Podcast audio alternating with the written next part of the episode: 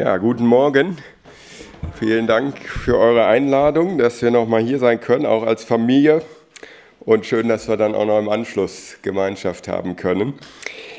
Auch da herzlichen Dank für die Einladung. Ähm, wir wollen uns heute dieses Thema anschauen. Äh, mir ist eigentlich erst äh, relativ äh, knapp vor jetzt diesem Gottesdienst äh, aufgefallen, also ich hatte schon länger die Entscheidung dafür getroffen, aber dass das eigentlich ganz gut anschließt an das, was wir im gemeinsamen Gottesdienst mit Friedhelm Jung äh, betrachtet haben, sein Glaubenscheck. Ich weiß nicht, ob ihr euch noch erinnert an die Fragen, die er uns dort vorgelegt hat, inwieweit ihr das nochmal für euch vertiefen konntet. Er wollte ja einfach uns herausfordern, ermutigen, mal zu schauen, wo stehe ich im Glauben und woran kann ich das vielleicht auch auf eine gute Weise prüfen wie mein Wachstum gerade ist und wo vielleicht auch Blockaden, Hindernisse vor mir stehen, wo es vielleicht auch Rückschritte gab, wo Dinge auch erlahmt sind und vertrocknet, könnte man auch sagen. Ähm, und heute wollen wir das vertiefen eigentlich im Blick auf das Gebet und uns sehr ehrlich fragen, wie es um das Gebet in unserem Leben bestellt ist und auch uns damit beschäftigen, wo uns vielleicht die Zuversicht zum Gebet verloren gegangen ist oder sie zumindest, ich denke, dass jeder, auch wenn es ihm gerade unheimlich gut geht in seinem Gebetsleben und er voller Zuversicht vor den Thron der Gnade kommt, ähm, Phasen und Situationen in seinem Leben kennt, wo das nicht der Fall war. Und äh, wenn wir biblisch realistisch an die Sache rangehen, wahrscheinlich auch noch Situationen, Krisen erleben wird in seinem Leben, wo die Zuversicht zum Gebet angefochten ist. Und da wollen wir vor allem auf einen ähm, Abschnitt aus dem ersten Johannesbrief äh, schauen, der gar nicht so groß jetzt in unseren Bibeln überschrieben ist mit dem Stichwort Gebet, aber da geht es, glaube ich, ganz wesentlich um das Gebet. Ähm, da komme ich gleich drauf. Zum Einstieg aber ein Zitat. Äh, ich tue mir das doch mal hier hin. Ein Zitat von Ole Hallesby, systematischer Theologe aus Norwegen, ganz spannende Biografie, kann ich euch auch ans Herz legen. Er hat äh, dort führend, war führend im Widerstand gegen die Nationalsozialisten in Norwegen. Äh, er selbst ist in einem sehr frommen Elternhaus groß geworden. In der Bewegung der Haugianer war sein Vater sehr stark mitleidend. Ähm, so könnte man sagen, norwegischen äh, Baptist, äh, Petit, Petit, äh, Pietisten. Pietisten, oh Mann. Ähm, genau, und in so eine Richtung ging das, die Haugianer, und da ist er aufgewachsen. Er hat sich dann als junger Mann vom Glauben, eine tiefe Glaubenskrise erlebt und hat sich dann abgewandt vom Glauben. Auch sehr stark Glaube und Wissenschaft als Widerspruch ähm, wahrgenommen und ist dann in, der, in die Uni gegangen, eigentlich um theologisch seinen Unglauben auch zu untermauern und ähm, war dann sehr feurig, das berichten Zeitgenossen, auch auf der liberalen Schiene unterwegs, bis er dann eines Tages durch verschiedene Begegnungen und Umstände ähm, umgedacht hat und zu einer, es eine, zu einer tiefgreifenden Umkehr kam und er dann dort auch an der Uni und später auch als Leiter eines neu gegründeten Seminars in Oslo ganz wesentlich mitgewirkt hat an einer Gegenbewegung zu dieser liberalen Theologie und ähm, eben gesunde biblische Theologie zum Aufbau, zur Gründung von Gemeinden in Norwegen, ähm, dort Menschen ausgebildet hat und mit Leidenschaft auch Menschen seelsorgerlich begleitet hat. Und viele seiner Bücher haben etwas sehr Systematisches, das ist auch sehr hilfreich bei den Büchern, dass er einen klaren roten Faden da hat, aber gleichzeitig ist es unheimlich seelsorgerlich und sehr einfach formuliert. Also ne, der konnte also nicht nur wissenschaftlich oder so schreiben, sondern hat das runtergebrochen und sehr seelsorgerlich schreiben und predigen können, weil er aber auch selbst ähm, durch viele Krisen und Tiefen und Widerstände und Anfechtungen gegangen ist. Und davon hat er dann einfach auch in den Auslegungen dieser Bibelverse, die er jeweils betrachtet hat, Zeugnis gegeben. Und eines seiner, nee, sicherlich das bekannteste Werk überhaupt, ich habe nochmal nachgeschaut, es ist im Augenblick in Deutschland erhältlich in 46. Auflage. Das ist nicht so, so oft der Fall, dass ein Buch so oft aufgelegt wird und in 34 Sprachen übersetzt. Vom Beten, eine kleine Schule des Gebets, Ich greife immer wieder zu dem Buch, ist ziemlich abgegriffen bei mir. Und wer es noch nicht von euch gelesen hat oder länger nicht mehr, ich lege euch das ans Herz. Schon immer hat man das Beten als das Atemholen der Seele bezeichnet, ein ausgezeichnetes Bild. Die Luft, die unser Körper braucht, umgibt uns von allen Seiten und sucht in uns einzudringen. Es ist bekanntlich schwerer, die Luft anzuhalten, als zu atmen.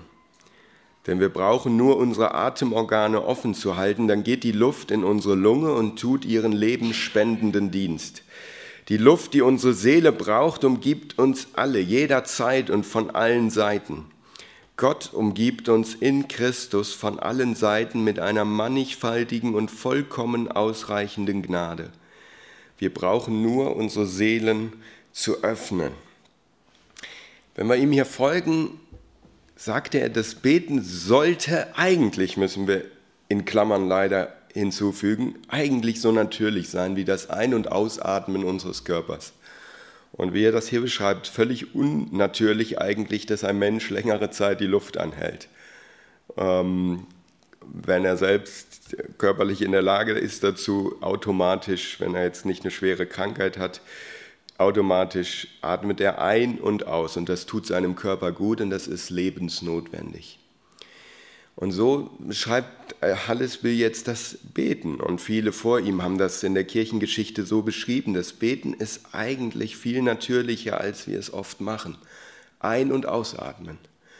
Und ich finde noch besser das Bild auch, was ähm, wir auch bei Spurgeon finden, dass er das in Verbindung bringt mit dem Bibellesen. Selbe Gedanken letztlich ist auch bei Hallesby drin. Das Einatmen ist das Lesen der Bibel, das Aufnehmen von Gottes Wort und im Gebet antworten wir und atmen wieder aus. Weil ihm hat mal jemand gefragt, äh, Charles, was ist wichtiger, Bibel lesen oder beten? Ne? Wo sollte ich die Priorität drauf lesen, legen? Da hat er gesagt, ja, was ist wichtiger, ein- oder ausatmen? ja, das macht das gut deutlich. Das eine geht nicht ohne das andere und das eine bringt ohne das andere nichts. Also einatmen natürlich, wir brauchen das Wort Gottes. Ein Freund von mir jetzt noch letztens in der Zweierschaft aus unserer Gemeinde äh, sagte mir das noch, dass er das so für sich zur Regel gemacht hat, äh, im Anfang war das Wort, äh, Johannes 1, und so fängt er seine stille Zeit immer mit dem Wort Gottes an, bevor er irgendetwas sagt zu Gott. Gott soll das erste Wort haben. Wir brauchen die Verheißung Gottes, den Zuspruch Gottes, die Geschichte Gottes, wie die Bibel sie beschreibt. Vielleicht auch die Worte, die andere Christen im Gebet gefunden haben in den Psalmen in den Jahrhunderten vor uns oder Jahrtausenden.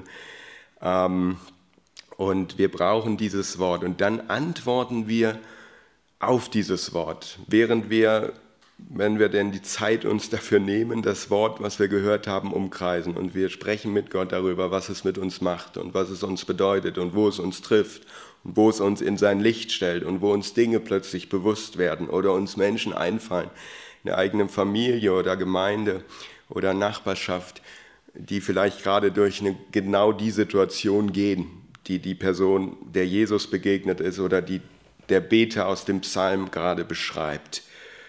Und ähm, so wird das Gebet lebendig, so wird das nicht etwas Blockmäßiges. Kennt ihr vielleicht auch. Ich habe manchmal auch so meine stille Zeit gemacht. Ja, Block Bibel lese ne? und irgendwas anschauen und eine Andacht und einen Bibeltext und dann der Block Gebet, ja, Fürbitte und äh, so, was einem auf dem Herzen liegt. Aber es war weitgehend getrennt voneinander, aber es darf ineinander greifen. Und ein- und ausatmen, immer wieder im Wechsel. Jetzt ist aber meine Frage, und ich will dafür bewusst mal einen Moment der Stille lassen, so eine Minute, gute Minute für zwei Fragen, dass ihr euch die stellt. Habe ich das Gebet in meinem bisherigen ähm, Glaubensleben als Begegnung mit der befreienden, entlastenden, heilsamen Gnade Jesu kennengelernt? Also Hallesbill sagt, wir müssen eigentlich nur unsere Seele öffnen und diese Gnade natürlich auch die Wahrheit Jesu auf uns einwirken lassen. Habe ich das so erlebt? Und die zweite Frage, ist das Gebet derzeit für mich in Verbindung mit dem Bibellesen tatsächlich so selbstverständlich wie das Ein- und Ausatmen meines Körpers? Nehmen uns eine gute Minute zur Stille. Im Offenbarung lesen wir ausgerechnet in einem Sendschreiben an eine Gemeinde, die Jesus als lau wahrnimmt, wo, sie, wo er auch Selbstbetrug aufdeckt, wo er sagt, ihr denkt, ihr seid reich und ihr seid arm, gut gekleidet und ihr seid nackt. Es sieht um euch ganz anders aus, als ihr euch selbst eigentlich wahrnehmt. Und dann spricht er davon, das ist das Tröstliche, das ist die unglaubliche Verheißung, die er ihnen dann gibt, davon, ich stehe vor der Tür. Im Augenblick lebe ich nicht in eurem Haus, in eurer Gemeinde. Ich bin da nicht. Also ihr geht vielleicht davon aus, ihr bezieht euch auf mich, aber ich bin im Augenblick außen vor aber ich klopfe an. Wenn jemand meine Stimme hört und die Tür öffnet, dann werde ich bei ihm eintreten und das Mahl mit ihm halten und er mit mir. Das ist was ganz Intimes ja oder etwas, äh, ja, ein Ausdruck tiefer Gemeinschaft in der Bibel immer wieder, wenn Menschen das Mahl miteinander teilen oder wenn ein Jesus bei Zachäus oder so einkehrt. Das heißt, ich nehme dich an, ich schätze dich wert, ich will bei dir sein, ich ziehe bei dir zumindest für eine Zeit ein. Und äh, wir teilen das Leben und wir teilen das Mahl miteinander. Das wünsche ich mir. Jesus bringt also bei, neben diesem Gerichtswort oder diesem ähm, Ruf zur Umkehr dann eben auch diese Verheißung. Ich will doch viel tiefere Gemeinschaft mit euch wieder haben. Ich möchte, dass ihr aus meiner Gnade lebt. Aber dazu muss ich in eurem Haus sein und ich stehe im Augenblick vor der Tür. Und ich hätte jetzt gerne, aber aus dem, aufgrund der Bildrechte habe ich das mal jetzt gelassen. Es gibt ein sehr schönes Bild, schaut euch es mal im Internet an nach dem Gottesdienst, von William Hallman Hunt, ähm, The Light of the World. Und da steht Jesus eben äh, mit dem Licht, also symbolisiert halt, dass er das Licht der Welt ist. Er steht vor einer Tür. Und da sind zwei Details in diesem Bild sehr ergreifend. Dass diese Tür ist zum einen zugewachsen das heißt, von außen zugewachsen. Da ist gar nicht mehr teilweise so erkennbar, dass eine Tür ist, aber er steht davor, zugewachsen, weil die, oft nicht, weil die lange Zeit nicht mehr von innen geöffnet worden ist. Vielleicht, das gilt sicher oft auch für Menschen, die Jesus ausschließen, schließen oft auch, ähm, nicht immer natürlich, aber äh, schließen oft auch andere Menschen aus ihrem Leben aus und ziehen sich insgesamt zurück, auch zwischenmenschlich. Das ist das eine, zugewachsene Türen. Das andere ist, diese Tür hat außen keinen Griff. Ja, das war ihm auch wichtig. William Holman Hunt hat bewusst keinen Griff außen. Und das ist zutiefst biblisch, weil diese Tür können wir nur von innen öffnen. Das ist auch die Botschaft hier in diesem Sendschreiben. Jesus sagt, wenn jemand mir die Tür öffnet, ich werde sie nicht eintreten. Ja, es ist natürlich schon so, dass in seiner Gnade der Heilige Geist unglaublich stark wirken kann, ziehen kann, überzeugen kann, auch von Sünde, von dem, was Not tut, auch in Laodicea, wie heute bei uns. Aber die Tür letztlich öffnen, das tun wir. Und das tun wir vor allem, indem wir uns im Gebet Gott zuwenden, indem wir ihm von innen die Tür öffnen. Und ähm, dann dürfen wir mit ihm Gemeinschaft haben. Und das ist für mich damals der Schlüssel überhaupt gewesen als junger Mensch. Und wie gesagt, bis heute ist das mein Begleiter, dieses Büchlein, auch wenn ich immer wieder seine Botschaften auch vernachlässige. Dass Hallesby eigentlich bei dem Vers, auf dem Vers alles aufbaut. Und das ist, glaube ich, auch nicht übertrieben oder Eisegese, dass er da irgendwas reinlegt, was da nicht drin liegt in dem Wort, sondern er sagt halt, in der ganzen Schrift kenne ich kein Wort, das ein klareres Licht auf das Gebet wirft als dieses. Mir scheint es der Schlüssel zu sein, der die Tür in die heilige Welt des Gebets öffnet. Beten ist Jesus einlassen. Gebet ist immer eine Wirkung davon, dass Jesus bei uns anklopft. Es ist nicht dein Gebet, das Gott in Bewegung setzt, dich zu erlösen. Nein, das Gebet ist eine Frucht davon, dass Jesus an dein Herz anklopfte und dir sagte, dass er in deine Not hinein will. Ich weiß nicht, ob ihr das so geantwortet hättet. Ich habe das auch mit einer kleinen Gruppe von Studierenden, wo wir so äh, öfter zusammen sind, um ein bisschen auch äh, persönlicher ins Gespräch zu kommen, habe ich das auch so öfter schon die Frage dann reingebracht, was ist für euch Gebet? Da kommen die Antworten in der Regel nicht in dieser Weise. Hallesby sagt, ganz grundlegend ist das Gebet, Jesus die Tür öffnen in unser Leben, in unser Lebenshaus, in jedes Zimmer möglichst, nicht da irgendwie dann lauter Zimmer schon verschließen und sagen, wir haben, ich habe einen Raum hier schön, schön hergerichtet. So ist ja manchmal, machen wir vielleicht manchmal so, wenn wir Besuch haben. Ja, sind wir froh, dass dann nicht alle Räume jetzt immer äh, zu jeder Zeit äh, eingesehen werden.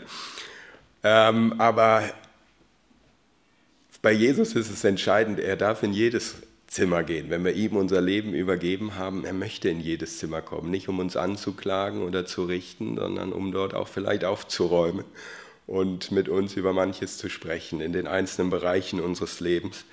Und ähm, beten heißt einfach, ich, ich öffne ihm die Tür. Und wenn Gebet das nicht ist, das können wir zumindest, denke ich, sagen im Umkehrschluss, dann ist es wahrscheinlich überhaupt kein Gebet.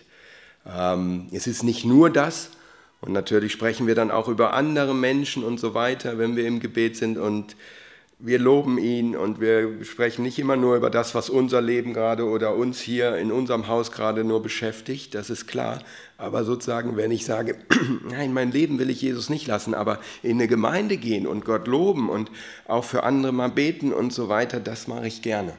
Aber so richtig tief in mein Leben hineinschauen lassen, das bitte nicht dann ist wahrscheinlich auch das andere Gebet nicht wirklich Gebet im Sinne der Bibel, im Sinne des Evangeliums. Und deshalb wollen wir uns im zweiten Teil dieser Predigt mal mit Anfechtungen beschäftigen. Was kann uns denn anfechten und was kann uns ablenken? Denn ich bin zutiefst davon überzeugt, dass ähm, ich hatte jetzt auch eine Masterarbeit zu begutachten als Zweitgutachter, ähm, die nochmal das ausgedrückt hat, was ich auch fühle, was ich spüre, was ich sehe. Vielleicht ist es bei euch ganz anders, das kann wirklich sein. Aber dass wir in den westlichen Gemeinden, auch in Deutschland, ganz besonders sicher eine Glaubenskrise, aber besonders eine Gebetskrise haben, auch in den frömmsten Kreisen. Äh, Friedhelm Jung hat es auch angesprochen von der Predigerkonferenz und so mal die Frage, ne, wie viel Zeit nehmt ihr euch zum Gebet? Also Menschen, die vollzeitlich für den Herrn unterwegs sind, wie viel Zeit haben sie? Zu beten. Und ich glaube, weiß nicht mehr genau, wie es war, 80 Prozent oder so, die weniger als eine Viertelstunde haben oder maximal eine Viertelstunde zum Gebet. Da muss man ja, müssen wir fragen, woran liegt das? Und diese Arbeit macht das sehr gut deutlich eigentlich von diesem Studenten, dass er sagt, bitte vorsichtig jetzt nicht gleich immer dann so argumentieren, ja, die Digitalisierung, das Internet, die E-Mails, die vielen Ablenkungen, das kommt sozusagen wie eine Naturkatastrophe auf uns zu. Ja, das ist eine schwere Zeit, wir haben Ablenkungen wie keine, also Ablenkungsmöglichkeiten wie keine Generation vor uns. Das ist sicher so.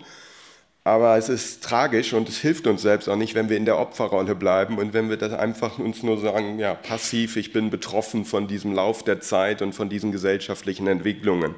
Sondern die Frage ist, können auch an Blaise Pascal dort denken, warum lassen wir uns so gerne ablenken? Also wo liegt unsere eigene Verantwortung? Angesichts dieser vielen Ablenkungen. Das Smartphone ist immer greifbar, wir haben noch ein Tablet, äh, ein Tablet-PC hier und da und vielleicht noch einen Fernseher und wir können alles Mögliche anschalten und wenn wir ins Auto gehen, dann stellen wir das Radio an und wir können uns Tag und ein Tag aus, auch bis wir im Grabe liegen, äh, ablenken und zerstreuen, unseren Sinn zerstreuen. Wir werden dafür ausreichend Möglichkeiten haben, von Tag zu Tag mehr. Aber die Frage, die wir uns ehrlich stellen müssen, ist, wollen wir das? Und warum lassen wir uns ablenken? Und ich glaube, wir lassen uns oft ablenken, weil wir angefochten sind. Und darüber spricht unser Text. Meine Kinder, lasst uns nicht lieben mit Worten noch mit der Zunge, sondern mit der Tat und mit der Wahrheit. Daran erkennen wir, dass wir aus der Wahrheit sind und können unser Herz vor ihm damit zum Schweigen bringen. Dass wenn unser Herz verdammt, uns verdammt, eigentlich anklagt, besser hier geeignet, Gott größer ist als unser Herz und erkennt alle Dinge. Ihr Lieben, wenn uns unser Herz nicht verdammt, so haben wir Zuversicht zu Gott und was wir bitten, werden wir von ihm empfangen, denn wir halten seine Gebote und tun, was vor ihm wohlgefällig ist. Und das ist sein Gebot, dass wir glauben an den Namen seines Sohnes, Jesus Christus, und lieben uns untereinander wie er uns das Gebot gegeben hat. Und wer seine Gebote hält, der bleibt in Gott und Gott in ihm. Und daran erkennen wir, dass er in uns bleibt, an dem Geist, den er uns gegeben hat. Zunächst mal der Blick, eine unfassbare Verheißung, ich habe es bewusst mal genannt, für Angefochtene und Abgelenkte. Von Ablenkung ist hier keine Rede, aber ich glaube, wie gesagt, weil wir angefochten sind, sind wir immer oft auch Abgelenkte. Das Entscheidende ist nicht die Ablenkung, sondern die Anfechtung, die uns versuchbar macht, äh, die uns empfänglich macht für jegliche Ablenkung. Das ist ja bei, bei Menschen ohne Evangelium noch viel stärker der Fall. Ja, sie verdrängen den Gedanken an ihre Endlichkeit, sie verdrängen den Gedanken an ihren Tod, äh, an ihre Kreatürlichkeit, dass sie geschaffen sind, dass sie sich, sich nicht selbst ausgedacht haben, dass es einen Schöpfer gibt, dass es auch jemanden gibt, dem sie verantwortlich sind und sie müssen diesen Gedanken verdrängen. Und auch die Welt bietet ihnen eine Menge Möglichkeiten, alles Mögliche mit Leidenschaft zu diskutieren und dicke Wälzer von Krimis und Sachbüchern zu allen möglichen Detailfragen dieses Universums zu lesen, aber sich nie ernsthaft die Frage zu stellen, wer hat mich eigentlich geschaffen, woher komme ich, wozu lebe ich, wohin gehe ich. Und sie lassen sich deshalb gern ablenken, aber auch Christen eben lassen sich ablenken. Kann es vielleicht auch daran liegen, dass uns unser eigenes Herz öfter mal anklagt. Hier heißt es bei Luther verdammt. Und äh, das ist auch erstmal erschreckend, wenn wir den Johannesbrief lesen, dann merken wir, da gibt es einige sehr, sehr krasse, radikale Aussagen. Und dieser Abschnitt gehört eigentlich auch dazu, es ist vorher die Rede davon, dass wenn ein Bruder darbt ähm, und du dein Herz kalt ist, du ähm, nicht etwas tust, du hättest Möglichkeiten, ihm zu helfen und tust es nicht. Wie kann da die Liebe Gottes in dir bleiben? Vorher heißt es, weil Jesus sein Leben für uns gegeben hat, sind wir auch schuldig, unser Leben füreinander zu geben. Und dann heißt es eben hier einleitend bei Vers 19, daran erkennen wir. Da ist also aus Sicht der meisten Exegeten dieses daran durchaus verbunden mit Vers 18. Also auch daran, dass wir eben mit Tat und Wahrheit lieben, nicht nur mit der Zunge, mit unseren Worten, erkennen wir, dass wir aus der Wahrheit sind und können dadurch unser Herz zur Ruhe bringen, zum Schweigen bringen, dass es uns nicht mehr anklagt. Denn wenn, wenn unser Herz uns anklagt, fehlt uns die, altes, alter Begriff, die Freimütigkeit, die Zuversicht. Ja, da haben wir nicht große Freude und Lust am Gebet, wenn wir, weil immer wenn wir dann die Stille suchen und uns besinnen wollen und beten wollen und Gott von Herzen loben wollen und ihm Dinge anvertrauen wollen, ja, dann kommt ja diese Anklage. Irgendwelche Dinge, die halt nicht bereinigt sind, belastete Konflikte, Bitterkeit, die in uns aufsteigt und vieles mehr. Und jetzt Jörn Birnstiel, äh, Jörg Birnstiel hat es mal so ausgedrückt, ja, was soll denn der zutiefst Angefochtene damit anfangen, wenn er damit gestärkt werden soll, dass er ja an seiner Liebe zu den Brüdern erkennen könne, dass er aus der Wahrheit sei. Er aber eben diese Liebe in seinem Herzen offenbar nicht findet, sodass dem angefochtenen Herzen diese Gewissheit fehlt.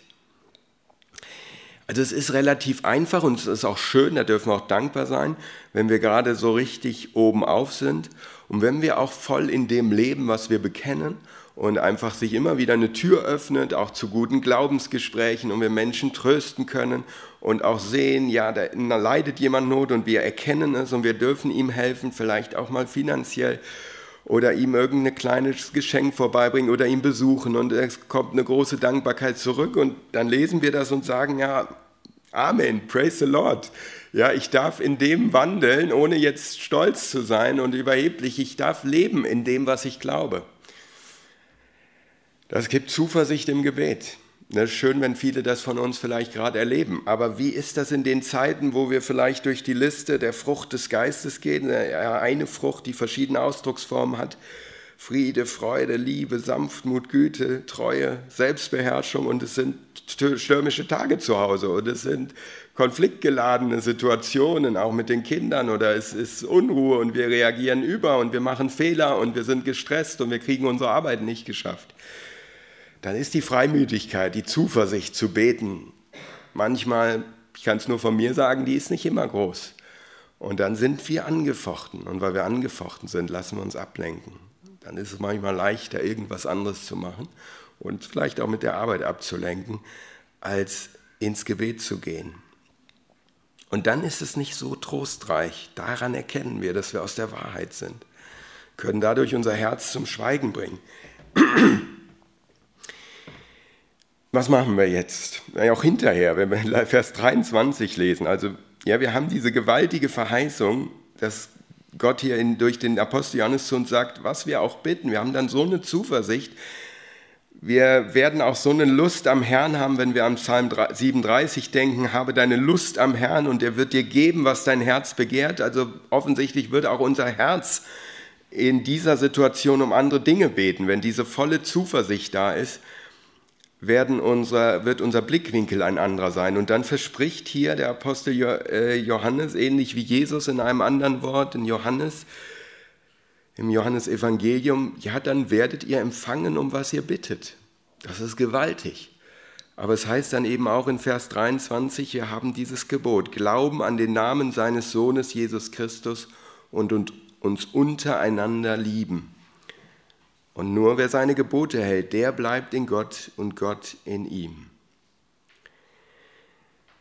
Also was können wir da machen? Es ist interessant, äh, Luther und Calvin haben diesen Vers 20 sehr unterschiedlich verstanden, sehr unterschiedlich ausgelegt. Ähm, wenn uns unser Herz verdammt, also wenn es eben nicht diese Freimütigkeit, nicht diese Zuversicht gibt, und wenn wir eben auch merken, wir sind zu kurz gekommen in der Liebe zu unseren Nächsten, äh, in der Liebe zu denen, die uns anvertraut sind, in der Liebe zu den Geschwistern der Gemeinde, in der Liebe auch zu Verlorenen, dass da manches erkaltet ist.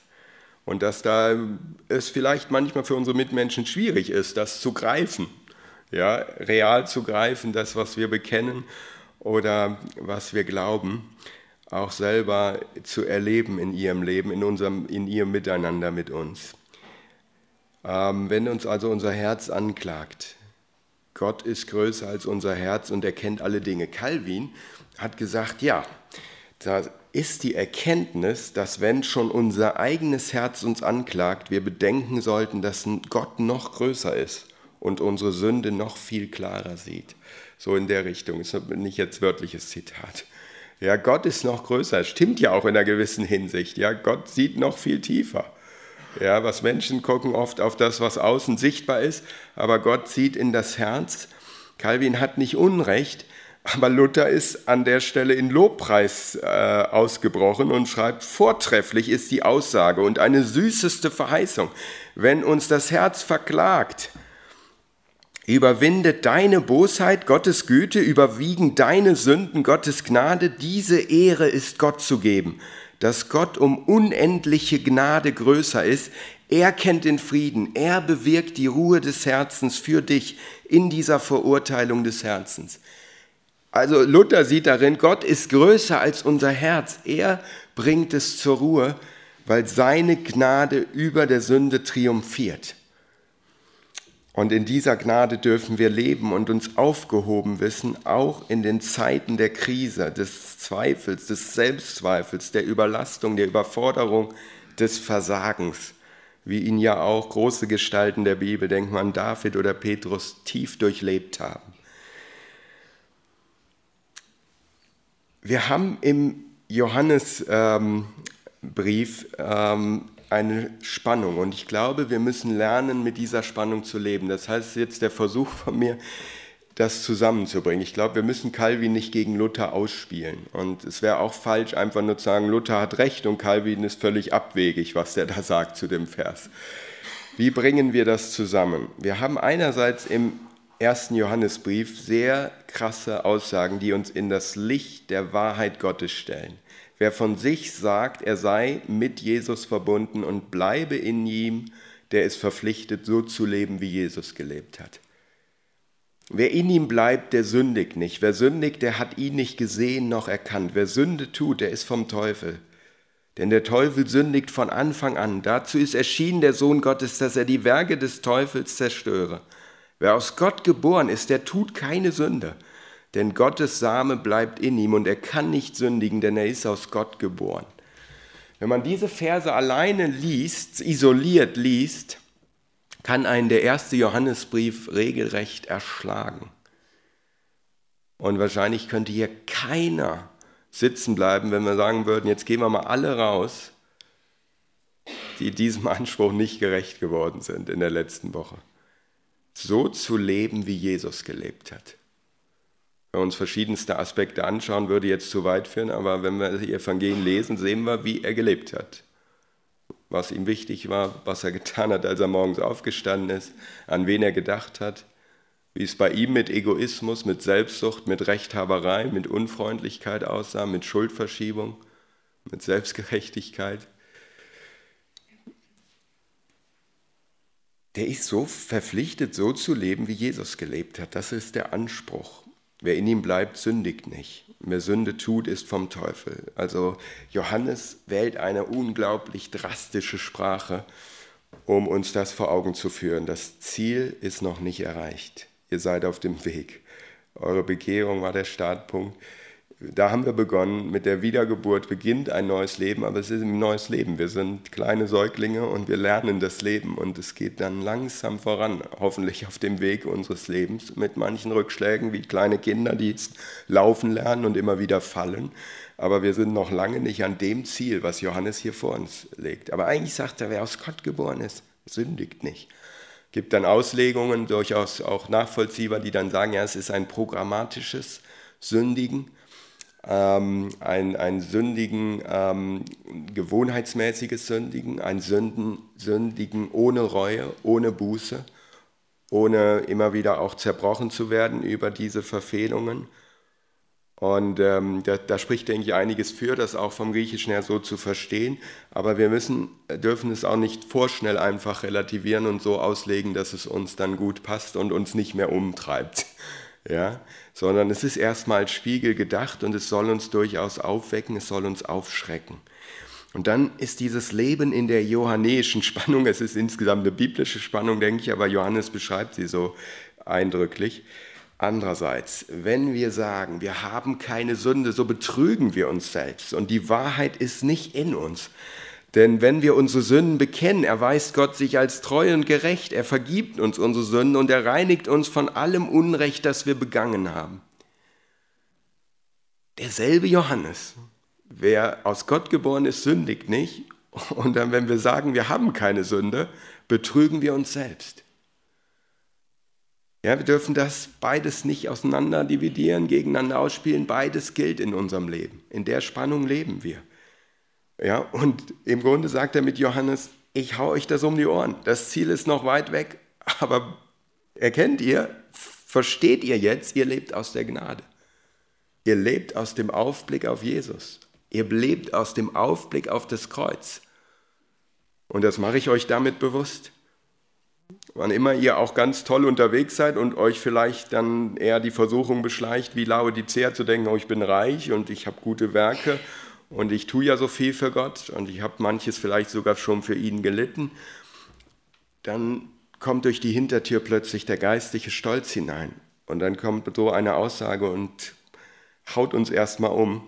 Und gleichzeitig, wenn wir dann zerbrochen sind über diese Sünde, dann dürfen wir diese Verheißung in Anspruch nehmen. Er ist treu und gerecht. Er vergibt uns unsere Schuld. Er reinigt uns von allem Unrecht. Oder an anderer Stelle, meine lieben Kinder, ich schreibe euch diese Dinge, damit ihr nicht sündigt. wenn jemand doch eine Sünde begeht, also Johannes ist sich bewusst, deshalb kann man es also nicht einfach auslegen und sagen, wer aus Gott geboren ist, der wird vollkommen sein. Es gibt Gemeinden, die das gelehren, lehren, teilweise gelehrt haben und die dachten mit der Taufe, mit der Bekehrung müsste eigentlich die Sünde dann überwunden sein. Ja, das ist absolut unbiblisch und das sehen wir hier deutlich. Johannes selbst sagt das. Wer das sagt, der betrügt sich selbst. Und ich schreibe euch aber diese harten Dinge, damit ihr nicht sündigt. Und wenn es dann doch jemand tut, dann haben wir einen Anwalt, der beim Vater für uns eintritt, Jesus Christus, den Gerechten. Im Hauskreis haben wir uns das äh, so vorgestellt, also in, mit Hilfe dieses Heftes von Bob Tune und Bill Walker, die verändernde Kraft des Evangeliums. Ähm, das ist vielleicht ganz hilfreich, gerade jetzt im Blick auf den ersten Johannesbrief, dass er sagt, mit, im Laufe unseres Christseins sollte eigentlich äh, das hier geschehen. Ja, wir sollten zunehmend vertraut werden mit der Größe und Majestät und mit der Heiligkeit und mit der Reinheit Gottes, die sich ja besonders im Leben Jesu greifbar wird für uns. Ja, der reinen, den reinen Gedanken der Vollkommenheit von Jesu Wesen, von Jesu Gesinnung. Und dann sollten wir zugleich natürlich in diesem Spiegel auch uns immer tiefer bewusst werden unserer eigenen Sünde. Das heißt, wir kommen vielleicht zum Glauben und wir bekehren uns, aber haben dann erstmal bestimmte Dinge im Blick, äh, Sünden, die so ganz offensichtlich sind. Und im Laufe unseres Christseins erleben wir plötzlich, Mann oh Mann, hinter manchem, was so rein äußerlich gar nicht so schlecht scheint und gar nicht so auffällt, äh, stecken doch irgendwie sehr egoistische, selbstsüchtige Züge. Ja? Die Motivation ist krank, die ist falsch. Ja, das merken wir aber vielleicht erst im Laufe unseres Christseins, wie stark der Egoismus uns befallen hat und die selbstsüchtige Natur doch vieles durchdringt, auch vieles Fromme, was wir tun.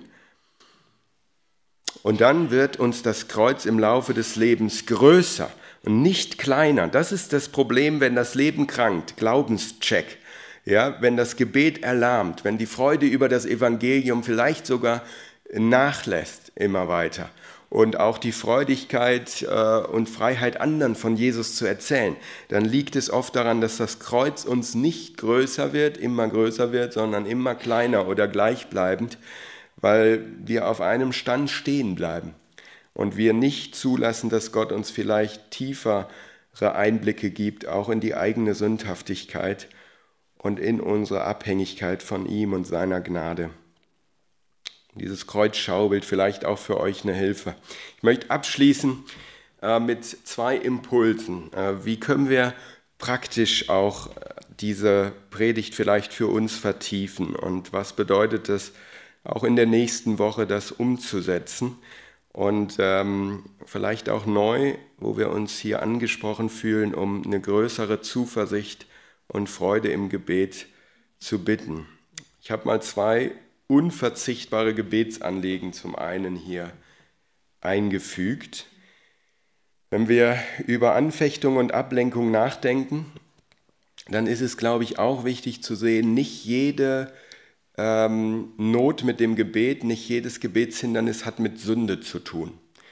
Ja, es gibt auch an, falsche Anklagen unseres Herzens. Das Herz ist ein trügerisches Ding. Und äh, je nach Prägung, je nach Erziehung, ähm, je nach äh, Erfahrung auch mit Mitchristen, äh, je nach Persönlichkeitsstruktur, Enttäuschungen, ähm, vieles andere mehr. Menschen, die auch vielleicht Missbrauch in ihrem Leben erfahren haben, auf die eine oder andere Weise, geistig oder sexuell. Da können auch eine Menge Anklagen im Herzen sein, die das Gebet ersticken und Zuversicht zum Gebet nehmen, die nichts mit der Sünde dieser Person zu tun haben. Das ist ganz wichtig zu sehen, auch seelsorgerlich, nicht gleich dann zu sagen, ja, da muss man jetzt aber forschen und gucken und die Lupe drauflegen, ob da irgendwo eine verborgene Sünde ist bei dir, sondern von Anfang an ein breites Spektrum in Betracht ziehen. Es kann eben auch falsche Anklagen geben. Deshalb ist wichtig, auch David war sich unsicher, Psalm 139, erforsche mich, Gott, erkenne mein Herz, prüfe mich und erkenne, wie ich es meine. Und sieh, ob ich auf bösem Weg bin und leite mich auf dem ewigen Weg. Ja, also erforsche du mich, Herr, zeig es mir. Er war sich nicht sicher, ist das gerade ein guter Weg oder ein böser Weg? Und wenn wir dann erkennen, es ist ein böser Weg, dann dürfen wir beten, schaffe in mir, Gott, ein reines Herz und gib mir einen neuen, beständigen Geist. Auch im Sinne dessen, was wir in 1. Johannes 1 gelesen haben. Dann dürfen wir neu zum Kreuz aufschauen.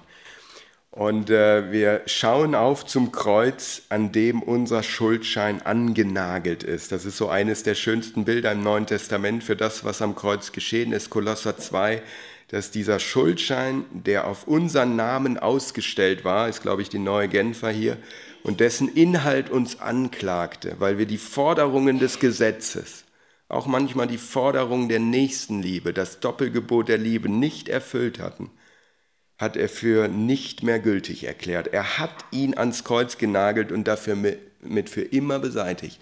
Das dürfen wir auch mit unseren Kindern teilen. Das ist unheimlich befreiend, finde ich, in der Beziehung zu unseren Kindern, in der Erziehung, dass wir immer die Situation auch haben, wo wir um Vergebung bitten müssen. Ist nicht angenehm, aber wenn wir das als Eltern tun, Wer das von uns schon getan hat, wird es erlebt haben. Die Herzen unserer Kinder öffnen sich weit in diesen Momenten. wo wir selber unterm Kreuz stehen und wo wir selber in einem Konflikt, den wir mit ihnen lösen müssen, bekennen, dass wir falsch gehandelt, falsch geredet haben und dass wir auch abhängig sind von der Gnade Jesu und dem, was am Kreuz für uns geschehen ist. Da dürfen wir gemeinsam uns über diesen Schuldschein freuen, der ans Kreuz genagelt ist. Und mein letzter Impuls heute Morgen, gebt mir bitte die zwei Minuten noch. Gebetshindernisse sollten auch ein Thema in unseren Freundschaften sein. Ich habe einfach mal abschließend ein paar Fragen formuliert, die wir uns vielleicht in ein paar Tagen schon, dass es nicht in Vergessenheit gerät, in den Beziehungen zu Menschen hier in der Gemeinde auch, vielleicht außerhalb der Gemeinde stellen könnten um hier das Thema zu vertiefen. Erlebst du gerade das Gebet als großes Vorrecht oder als schwere Last? Kommst du im Namen Jesu voller Zuversicht vor den Thron der Gnade deines himmlischen Vaters, muss es hier heißen? Klagt dich dein Herz gerade an, weil du in einem bestimmten Bereich deines Lebens die Herrschaft nicht an Jesus abgeben willst? Lässt du bestimmte, im Bild gesprochen, bestimmte Türen, bestimmte Zimmer deines Lebenshauses vor Jesus verschlossen? Hast du die abgeschlossen? Willst du da für dich allein sein? Willst du da bestimmte Dinge für dich tun, wo du nicht dir von Jesus reinreden lassen willst? Dann ist das eine Vertrauenskrise, dann ist da Misstrauen und dann ist es wichtig manchmal, dass wir da auch jemanden mit hineinnehmen in diese Not. Gibt es Bindungen in deinem Leben, die dir und anderen schaden, aber von denen du nicht loskommst? Bist du in wichtigen Beziehungen deines Lebens gerade gleichgültig, passiv, bitter, selbstmitleidig, selbstgerecht, fordernd oder richtend? Das sind alles Dinge, die in Beziehungen sich einschleichen können und wo ich sagen würde aus eigener Erfahrung, wenn eines dieser Dinge sich einschleicht, sinkt schon mal ganz deutlich die Bereitschaft und der Wunsch, ins Gebet zu gehen, wirklich ins Gebet zu gehen und in die Stille zu gehen. So lange, wie wir eben in dieser Haltung verharren wollen und sie nicht unter das Kreuz bringen und sie nicht in Gottes Licht stellen. Und rauben gerade Selbstzweifel und unerhörte Gebete deine Zuversicht im Gebet. Ja, ich bin mir bewusst, dass diese Predigt nicht umfassend ist, dass nicht damit alles beantwortet ist. Es gibt ein großes Thema, was eine eigene Predigt bräuchte und wo wir alle noch sicherlich auch äh, nach Antworten suchen und ringen unerhörte Gebete, auch in Situationen, wo uns das als Menschen einfach völlig unverständlich ist, dass manches sich nicht verändert, dass sich manches nicht löst und wo wir nicht so ganz frohlockend immer aus dem Gebet rausgehen und sagen, ich bin ganz gewiss, da wird sich jetzt bald ganz Grundlegendes ändern und wo das nagt an uns. Ja, das heißt, da gibt es sicherlich auch noch andere biblische Zugänge, wie können wir damit umgehen. Aber ich glaube, dass es wichtig ist, auch darüber dann in so einer Zweierschaft, in so einer Freundschaft ehrlich zu sprechen und auch Jesus die Tür hinein zu öffnen in diesen Zweifel, in diese Selbstzweifel und auch in diese Enttäuschungen, die wir auch im Gebet erleben können. Ähm, und einfach dann ihn auch zu bitten, dass wir in der Abhängigkeit von ihm bleiben, auch dort, wo wir ihn und sein Handeln oder aus unserer Sicht manchmal nicht Handeln eben nicht verstehen. Lasst uns noch aufstehen und zusammen beten. Herr Jesus Christus, wir wollen dir ganz herzlich danken. Das ist das Evangelium heute Morgen für uns, die wir oft abgelenkt, vor allem aber angefochten sind und deshalb oft abgelenkt sind. Das ist wirklich das Evangelium, dass du vor der Tür stehst und dass du Einlass erbittest. Du wirst die Tür nicht eintreten, die Tür hat nur einen Griff von innen. Wir müssen sie öffnen, wir müssen dich einlassen, wir müssen uns dir aussetzen, unsere Seele öffnen, wie es Ole sagt, für dich. Und dann darf das Neu, das Bibellesen, das Gebet in unserem Leben neu so natürlich werden wie das Ein- und Ausatmen unseres Körpers. Schenk Gnade, Herr, dass wir die Gebetshindernisse, das, was uns anficht, auch konkret benennen, vor dir im Gebet, in der Stille vor dir, aber auch, wo es ja einfach Not tut, auch in guten Freundschaften, in vertrauensvollen Beziehungen, manches zur Sprache kommt und vielleicht auch manches neu unter das Kreuz gebracht werden kann, was uns bindet, was uns vergiftet, was auch unsere Beziehungen belasten kann zeitweise, dass du uns da Befreiung und Heilung und auch Reinigung und Erneuerung schenkst. Danke für deine Gegenwart auch an diesem Morgen. Danke für die Kraft deines Wortes. Lass es weiter in uns wirken, auch an diesem Tag und in unserer weiteren Gemeinschaft heute. Amen.